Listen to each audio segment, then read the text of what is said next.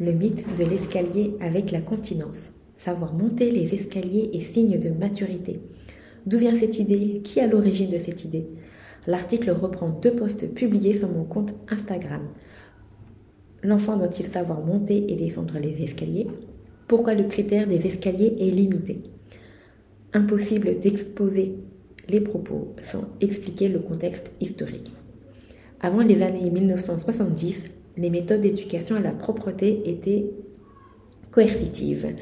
Les soins portés aux enfants pouvaient être considérés comme un fardeau et non l'occasion de créer du lien. De ce fait, il était courant que l'apprentissage devait être terminé à 6 ou 8 mois maximum. Descendre et monter les escaliers signe la maturité des sphincters et l'idée formulée par Françoise Docteau, pédiatre et psychanalyste française dans les années 70.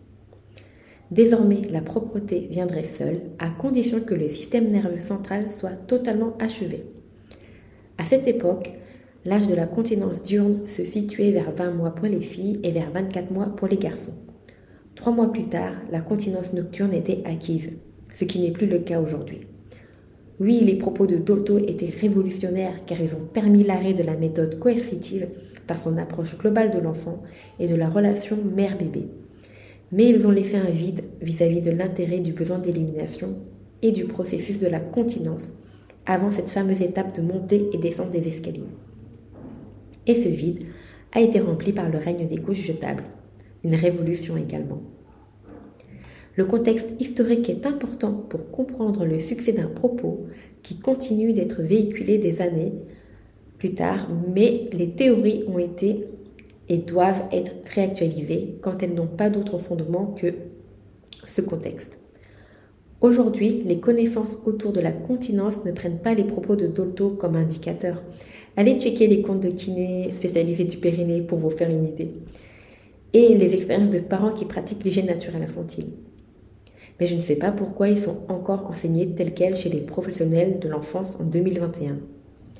Je développe en détail le sujet et les idées reçues ou fausses croyances populaires autour du besoin d'élimination dans mon livre qui est sorti donc ce printemps. Pourquoi la montée des escaliers ne peut être pris comme un critère à lui seul quand on veut proposer le pot?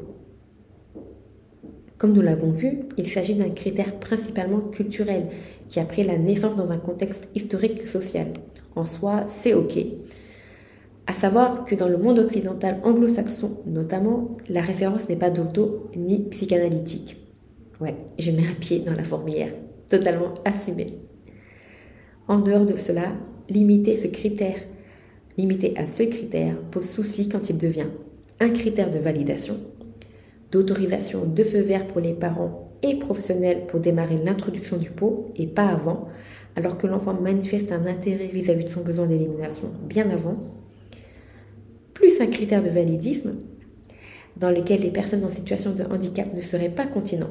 Certaines situations, or il est plutôt question d'une aide et compensation. Je vous invite dans ce cas-là à écouter le podcast Atypie dans lequel j'interviens.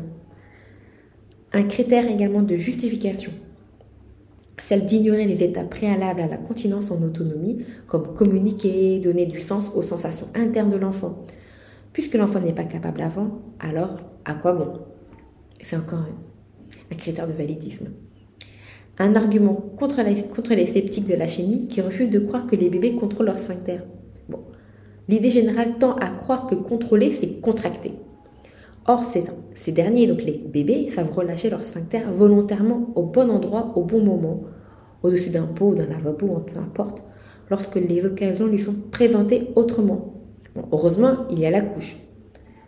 C'est d'ailleurs ce qui vous est demandé, non? De vous relâcher aux toilettes et non de vous retenir la journée. Alors oui, le contrôle musculaire est certes limité si nous nous comparons à des bébés. Je tente l'absurde hein, face à l'absurdité.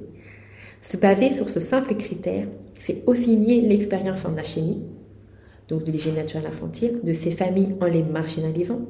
C'est également faire passer les mères, les principales cibles, pour des irresponsables qui délirent, car l'enfant n'est pas capable avant de monter descendre les escaliers.